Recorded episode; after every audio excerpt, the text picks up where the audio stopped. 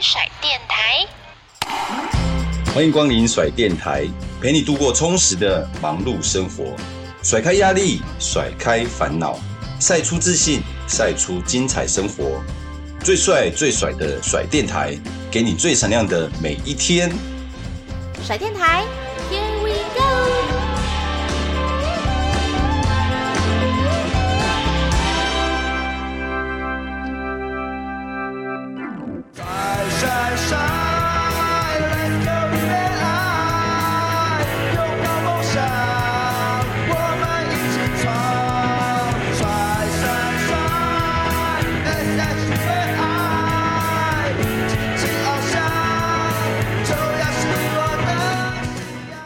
嗯，就像刚刚我们有讲到说，其实现在治愈你不只是算是应援团，就是管理啦啦队这部分，你还有跨到就是篮球圈这部分。对啊，那你过去对于篮球的这个生态，你算是自己也有在关注或了解吗？篮球只有学生时期很爱打篮球 哦，你自己本身喜欢？对，我国中超爱打篮球，哇然后我还记得我参加过一个营队，叫做篮球营。很酷吧？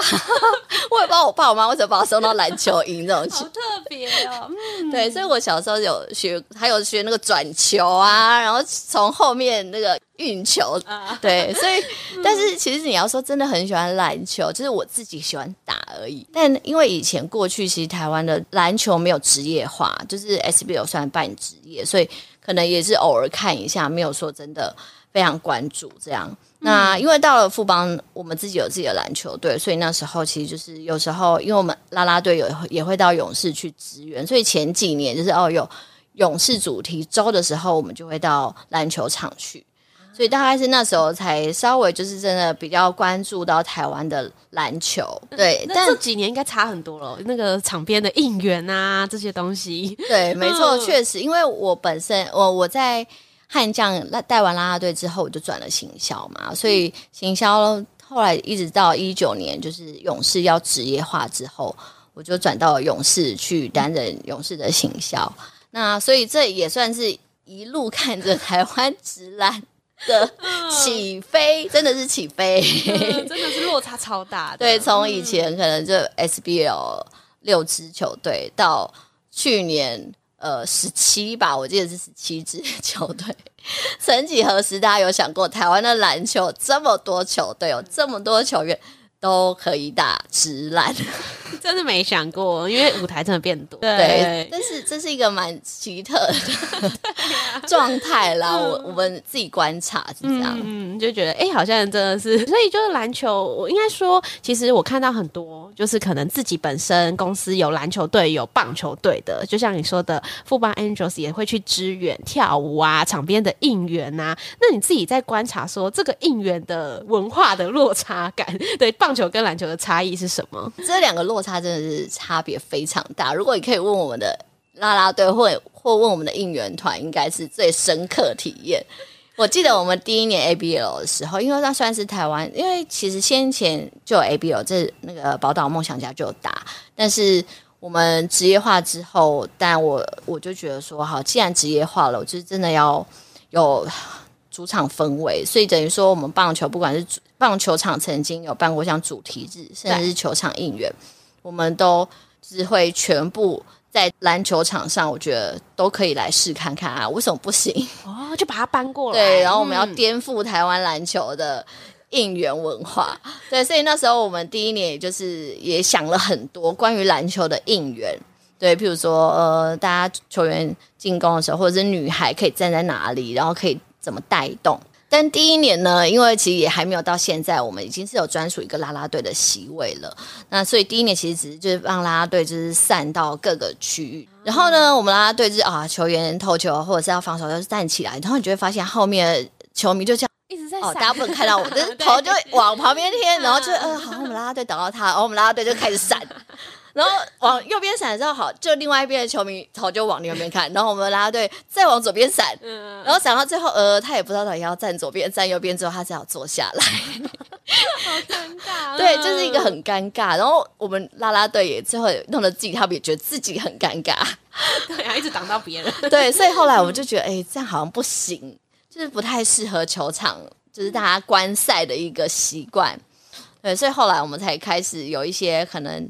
比较简单，所以我们会觉得篮球场其实就是简单，而且篮球跟棒球的应援完全不同。棒球应援是进攻，我组队进攻，我应援；篮球的应援其实说真的应该是防守，啊、因为我要阻止啊对别人对客队得分，所以他的应援其实完全是相反的，所以根本不用在进攻的时候去喊什么，嗯，反而是在防守的时候，我们必须要去。提醒球员要小心，或者是我们要用声音去压制客队。对，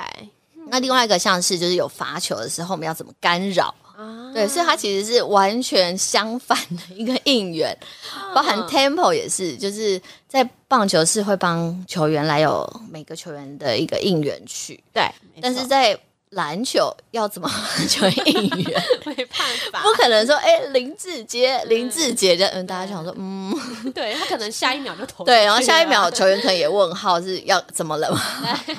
对，所以后来我们就是才开始开拓出第一个是啦啦队应援席，我们叫我们 FA 动次席，那就是让。喜欢来到球场，还是喜欢有啦啦队来带领的球迷或者是粉丝，那也可以来选择那一区。那怎么样？他挡到，大家应该也都很开心。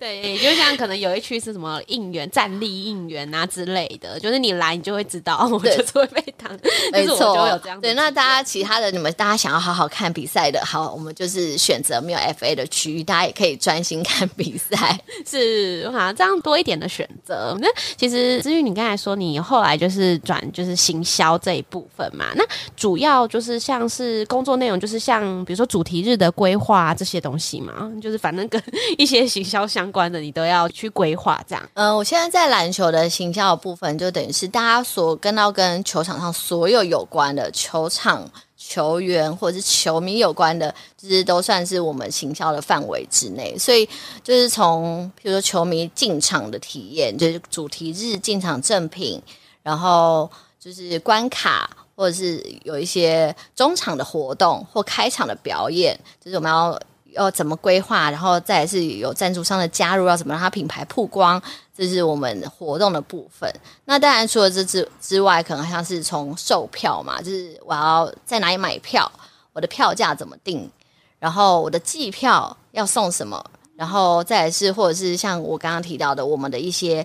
呃区域座位区域要不要针对某些区域去做行销。然后，或者是像现在我们过去有推一些学生也好，或者是台北市市民也好，或者是像疫情的时候出示我们的小黄卡，可以有一些票价的折扣，就是这也算是我们行销的范围。那当然，再来就是还有商品了，商品应该也是球迷最关注的，就是球员的商品，然后球队的商品，吉祥物的商品，啦啦队的商品。哎，好多元哦。对，然后还有最重要的啊，当然还有像是公关啦、啊、公关啊、社群啊、摄影啊、影片，像现在大家从以前过去 FB、IG 到现在大家 YouTube，所以影片的素材、影片的内容、影片的企划，对，当然是我们是一个 team，所以大家都是分工来进行。但是主要我们会有一些大方向，比如说年度我们的年度影片、我们的年度口号，就是就是我们要有一个主轴，然后大家再去发散，嗯，去执行。那最重要就是还有业务，啊、对我们的赞助的部分，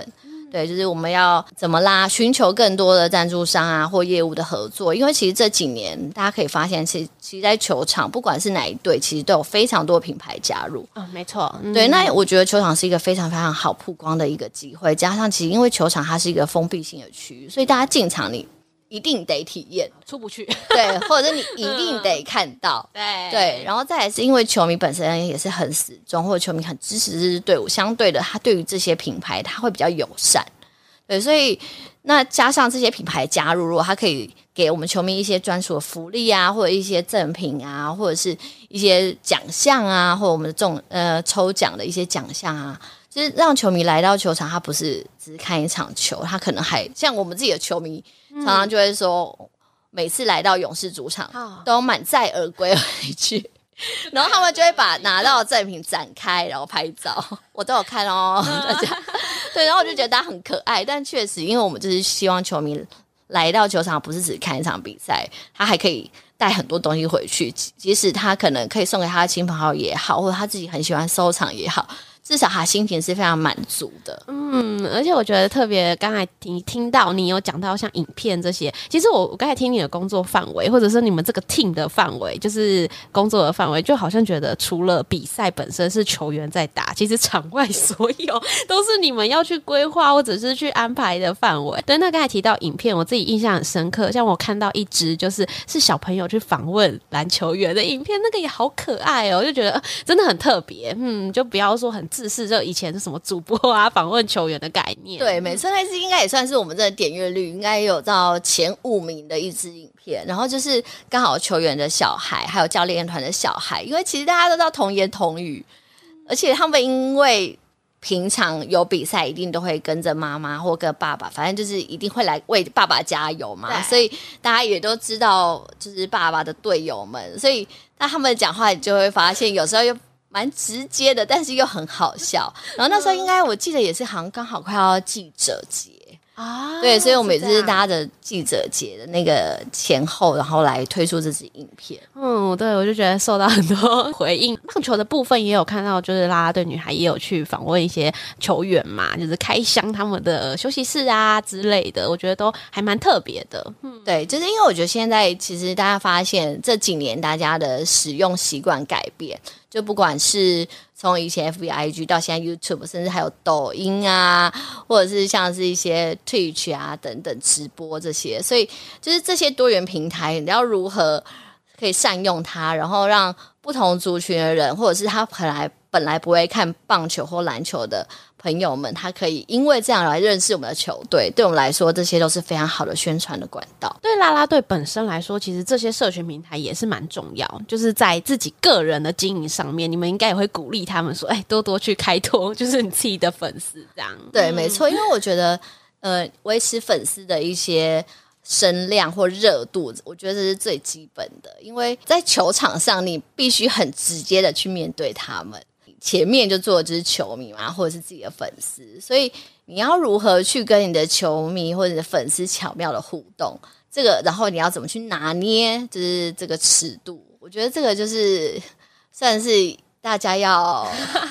嗯、要去学习，对，要去学习的地方。但现在还有一个是我们还有直播，对，所以透过直播平台就可以让我们的啦啦队很直接跟他们的粉丝来互动，嗯，对，所以我觉得直播。这也是一个算是蛮好可以维持粉丝的粘着度的一个平台。对，我觉得姿玉你应该算是始祖吧，因为你过去就是直接带大家去进场看球，就是实体的那种互动。那现在都很多都是透过网络的部分。嗯，对，就是以前可能还没有直播，所以以前我们是比较走实体活动啦。但因为我自己还是比较喜欢实体，因为我觉得人跟人接触就是相处是最直接的。哦，对，然后所以我觉得我还是会比较喜欢实体的活动，因为你刚刚有讲到说啦啦队现在的合作案啊，其实这量都蛮多的，已经不局限在棒球场上，他们本业的跳舞，其实有很多的一些，不管是上什么节目啊，对，等等的，其实我觉得啦啦队好像也慢慢的艺人化，它就是一个品牌的概念，是没错，大家可以发现现在。呃，知道啦啦队可能已经不只是球迷了，就是很多可能就是看电视的啊，或者是因为有些啦啦队接代言嘛，所以就是你有使用那个品牌啊，像我们自己女孩就是有代言，就是就是有代言一些品牌，嗯、那大家就会从不同的角度去认识他们啊，对，所以局限在棒球场，嗯、那但这样也是很好啦，就是至少啦啦队它的曝光量它是。从球场已经带到了场外，那对我们来说也会有更多的好，他不一定是球迷，可能更多的朋友他就会愿意进场，因为他可能因为广告或者因为电视节目认识这个女孩，所以他就会为了她而进场，所以无形中还是在帮球队的行销在加分，然后也在增进我们更多朋友进场的意愿。其实都是相辅相成，就是互相加成的。对，对，提到蛮多是啦啦队，就是人的部分。那硬体的部分呢？子宇，你曾经有什么样的建议呀、啊，或者是提供什么样的呃改进的措施，让我们的球场那大家去看的时候，其实，在硬体设备的升级也很重要，对于观赛的体验。哦，没错，没错。对，因为其实我觉得要先讲一下先天条件，就是台湾的球场大部分都是可能过去。一些政府机关来盖的，所以像有时候大家讨论度、话题度非常高。那没错，可所以当我们球队像我们自己是篮球没有到认养，但我们的主场就是和平篮球馆，所以我们必须在它既有的硬体。然后它的设施之下，我们要如何去再加强？在我们有限的预算，或者是在我们有限的时间，因为毕竟我们每一场比赛，我们都是进撤场的。因为篮球并不是常住在和平篮球馆，所以我们每一次都是从零开始，好像战斗。对，就是每一次都在搬家。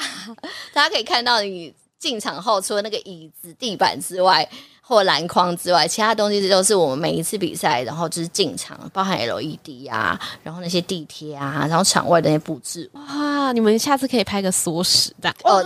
可以。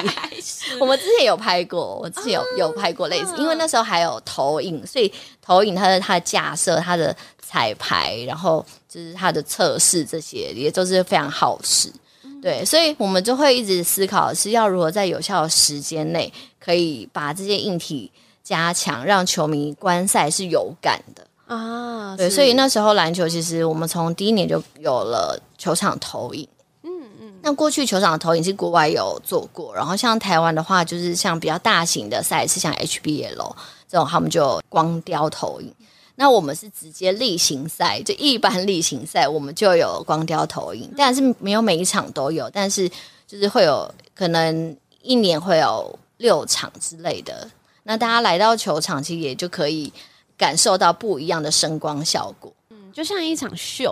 对，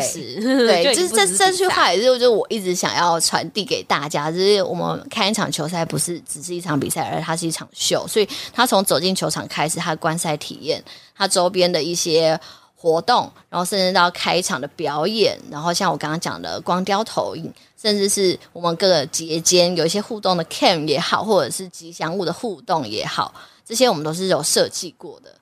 然后包含中场也是，就是像我们有一些传统的，像主场神预测，嗯、我就希望大家会有印象，就是说，诶，来到勇士主场，我的中场，诶，我就是有预测这个活动，我可以抽奖，然后所以我进场，我就要先去做好预测的主场神预测这个活动活动这个投递抽奖券，那这样我就有机会中奖。哇，是这样，就是整个都是系列规划出来的。对，就是 我们希望，就是球迷来到球场。他一定有他想要看的。他除了球赛之外，他还有，譬如啦啦队也好，或者是开场表演也好，甚至像赛后我们自己篮球也有一个算是有点 MVP 的概念，就是当天如果赢球，那就球员，因为其实篮球比较没有像棒球有 MVP 的这种颁奖，颁奖，对，那他也不会真的选出一位 MVP。那我们从去年开始，我们就会。就是在那天当日表现比较好的球员，我就让他留下来，然后可以跟球迷讲讲话，然后签签名球，然后就是送给现场的球迷朋友。这也是在篮球场上过去以往大家不会做。没看过，嗯，但是你们把有点像是棒球这个蛮传统的一个桥段，然后把它换成是篮球，其实也可以得到这样子的一个。对对对，那因为其实大家这样大家就会很愿意留到球赛的最后。没错，而且如果那天就是赢球嘛，那大家心情就很好，更好，然后就是开开心心的回家。我就就是看完球，然后开开心心回家。我觉得这件事情是。我最希望可以传递给大家的，因为球赛不可能一直都赢球，啊、对，有输有赢，所以要如何大家让大家看完这场球是开开心心的回家，啊、这件事情是非常重要，这就要靠你们了，因为场内你们没办法决定，就是球员去打，没错 没错，场外就是要靠你们去维持那个欢乐的气氛，这样。但是我听了至于那么丰富的一个历程啊，我还蛮好奇，那你。未来，或者是说现在还持续在运动产业嘛？那你自己本身还有去接什么其他主持吗？还是有什么其他的规划吗？因为我感觉你一直在尝试不同的事情哎、欸。对，像主持这个，就是我真的一直以来到现在我还是非常喜欢。所以就是我如果有机会或有时间，我有余力，我还是 还是会去。对，我会非常努力，还是想要接主持这个工作，因为我觉得主持它还是无形间一直在充实我自己。包含其实主持大部分都是一些很新的一些。可能最新的流行趋势也好，或者新的知识也好，所以它可以让我先知道说，哎，接下来可能有什么会发生哦，我也可以把它运用到我的工作当中啊。对，然后甚至是活动当中的一些表演也好，嗯、或者是活动当中的一些桥段，我是哎也可以把它转化成在球场上也可以实现。对，所以我自己是也蛮喜欢，就是踏出球场去外面看一看。大家的活动啊，然后大家现在有什么最新流行的趋势？就不局限在运动啦，对，嗯、其实各种领域都可以。但是，但我最近其实也常常在想说，那我接下来呢？你还有在想下一步？对，因为毕竟棒球、篮球也都尝试过了，啊、对，所以就想要接下来还是开个披萨店好了，还是开一个咖啡店好了，还是期待会有另外一个运动项目之类的。呃，先不要，已经对运动有点腻了，现在有点太多球，也不是，因为我觉得其实运动很有趣，是其实它。每一个球季就是新的开始，对啊，从零开始，对，所以其实我每一年都在零，然后到结束，然后掏空，然后再从头开始，然后对，因为我自己希望我们自己带给球迷的体验或行销也好，都是除了一些主题之外，我都希望有一些新的元素加入，所以每一年我们都会一直是大家脑力激荡，想说今年有什么新的可以带给我们的球迷，有什么新的体验，或者是新的商品，对，或者是新的。票种区域对，或者什么新的服务也好，对，所以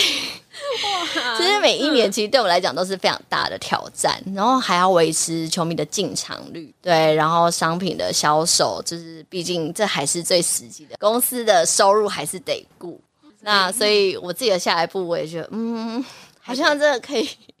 转，对，转个行业好了，转换一下，可以用转个经验，可以放空的，可以吗？不要再动脑了 对，对，所以听起来，所以球季结束其实是你们最忙的时候，就是球员可能开始在春训啊那些，可是你们就开始在啊，我新的年度要怎么做这样？对，其实是就是对我们来说，其实没有真的说有一个完整的休赛季，因为像球员可能比完赛，他们是真的可以休息，但因为我们可能就得提前开始筹备下一个球季。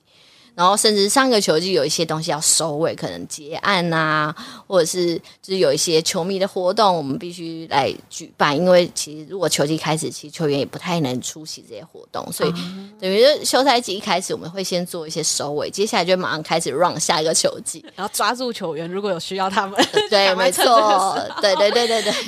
所以就等于说，我们一年十二个月，其实没有太多真的是可以休息的时间。好辛苦哦，没有没有。但这个工作我觉得很有趣啦，而且这工作我觉得对大家来说其实非常有憧憬。对，因为它确实是跟以往可能行销企划啊，或者是外一些广告啊或公关是不太一样的。它接触的面向是非常广，而且是很全面的。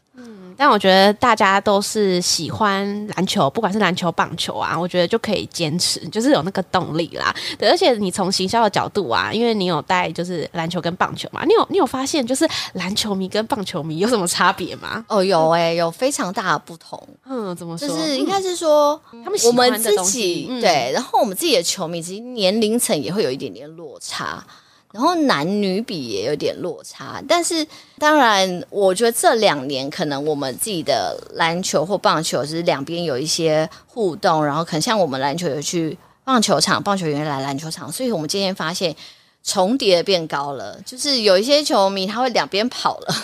对，反正对，这其实蛮好的，嗯、对，但。篮球相对的，其实年龄层还是比较低一点点。就是以我们的自己的观察，可能因为球员相对也比较年轻，或者是呃，应该是我们自己从前两年到现在，我们自己篮球的球迷的年龄层就往下了。对，所以这也是我们自己的观察，就已经有一些变化。那棒球的话，因为大部分可能都还是以家庭客比较居多，对，所以在商品的，就是不管是行销商品跟活动，你们也会去针对不同的客群，去有比较我们说客制化嘛，就是去做那些区分的。会也会，嗯、像我们篮球自己就会有蛮多联名的，啊、至少一些除了我们本身。运动相关的，可能场外有一些生活品牌也好啊，或者是我们也几乎每年做了很多 IP 的联名，嗯，像去年有跟忍者龟，然后之前还有跟台湾的一个插画叫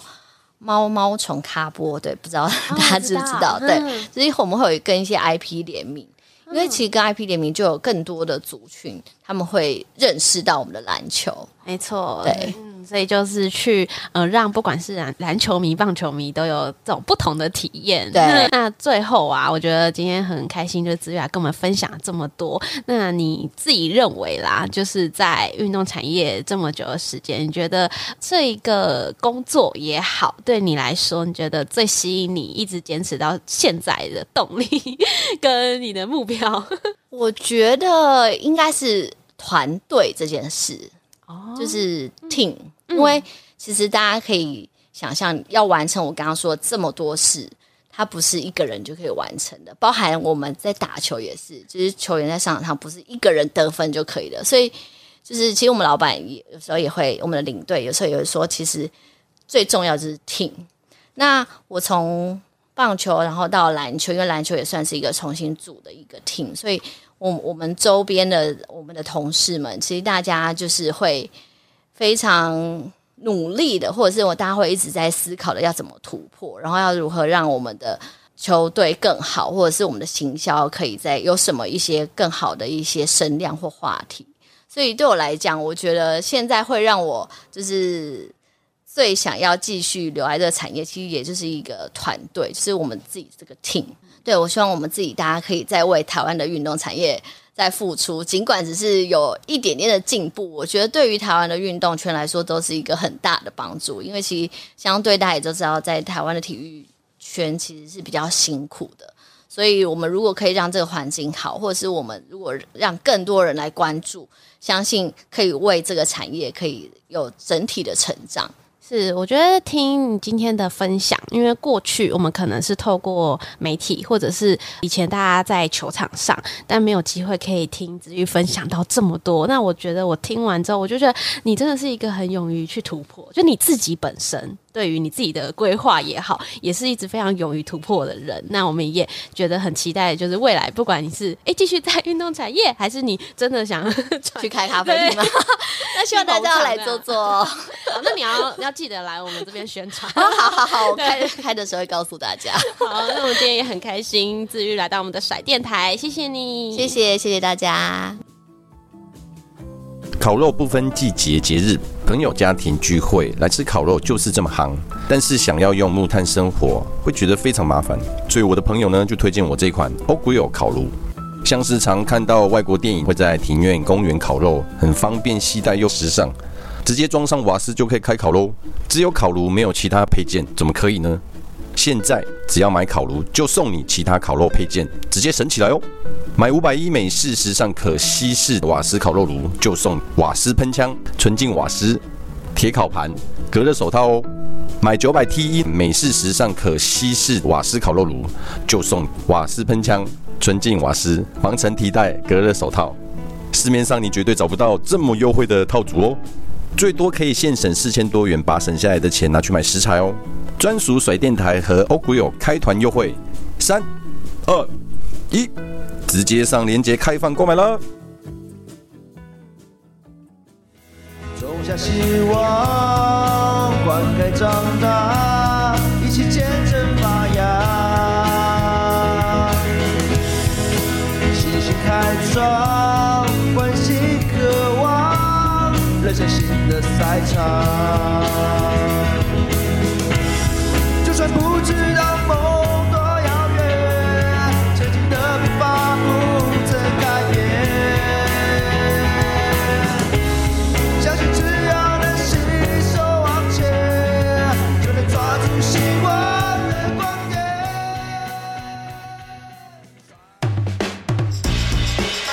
甩电台听众许愿池，想要听什么话题呢？想要敲完哪位大来宾的光临？欢迎大家来许愿哦！记得收听甩电台的每集精彩内容，好节目不间断，用声音带出你最甩最闪亮的生活。